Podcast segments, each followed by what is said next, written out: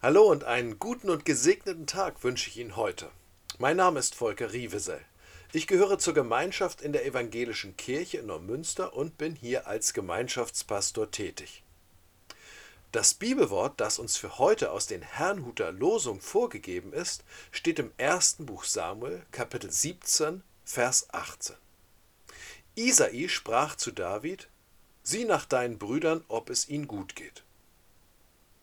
Also ganz ehrlich, das klingt in meinen Ohren erstmal total belanglos. Isai sprach zu David, sieh nach deinen Brüdern, ob es ihnen gut geht.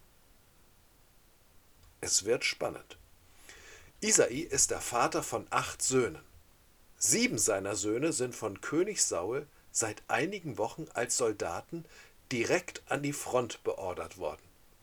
Das Volk Israel steht unmittelbar vor einem Kampf mit dem Volk der Philister. Und nun schickt der Vater auch noch freiwillig seinen jüngsten Sohn ins Kriegsgebiet? Warum tut er das? Ist er lebensmüde? Will er auch das Leben seines letzten Sohnes noch riskieren?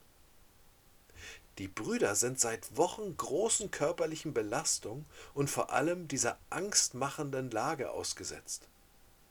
Was wird es bei den Söhnen auslösen, wenn David mit den Broten und den gerösteten Köstlichkeiten, die er extra vom Vater mitbringen soll, bei ihnen ankommt?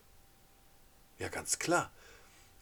Das wird es auslösen. Unser Vater hat uns nicht vergessen. Wir sind ihm so lieb und so wichtig und so wertvoll, dass er selbst den jüngsten Bruder zu uns schickt. Unserem Vater ist es nicht egal, wie es uns geht. Er nimmt Anteil. Wenn es uns nicht gut geht, dann würde er alle Hebel in Bewegung setzen, um uns zu helfen. Ja, Isai sprach zu David, sieh nach deinen Brüdern, ob es ihnen gut geht. Zwei Gedanken. Erstens, viele von uns sind vielleicht auch in einer Familie oder in einer Gemeindefamilie zu Hause. Könnte es sein, dass der Vater im Himmel auch uns beauftragt, nach denen zu schauen, die schon länger nicht da sein konnten, weil sie sich auch in einer Krisensituation befinden? Zu wem könnte der Vater im Himmel uns senden wollen? Wem könntest du eine kleine Aufmerksamkeit mitbringen?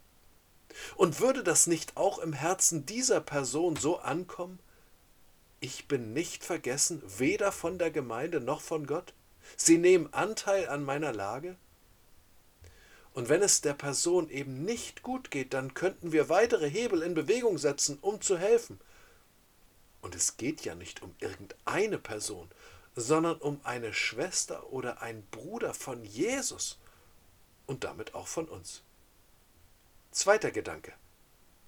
Hat nicht Gott, der Vater im Himmel, genau das getan? Er hat seinen lieben Sohn ins absolute Kriegs- und Krisengebiet geschickt, nämlich zu uns Menschen auf die Erde. Und das allein aus Liebe. Gott hat dich und mich nicht vergessen. Und ihm war klar, dass es uns nicht gut geht.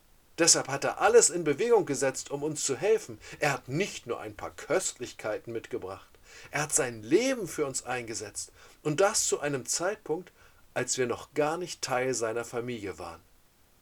Und so sagt Jesus selber, ich habe euch ein Beispiel gegeben, damit ihr genauso handelt, wie ich an euch gehandelt habe. Deshalb lautet mein Vorschlag für diesen Tag, lass dir doch vom Vater im Himmel heute jemanden aufs Herz legen. Sieh nach einem deiner Geschwister aus der Gemeinde, die schon lange nicht mehr da waren, ob es ihnen gut geht. Welche Freude lösen wir bei Gott aus, wenn dann einer der Besuchten anfängt, Gott zu danken. Du hast mich nicht vergessen. Unser Vater im Himmel hat uns nicht vergessen und auch den Menschen nicht, den er uns aufs Herz legt. Vielleicht scheuen wir uns vor, dem Krisen, vor der Krisensituation, in die wir von Gott geschickt werden. Wir wissen ja gar nicht, welche Not uns erwartet, was wir sagen sollen. Aber der Vater im Himmel gibt dir seinen Segen mit. Das ist seine Köstlichkeit. Und deshalb, Gott segne dich und mache dich zum Segensträger. Das wünsche ich dir.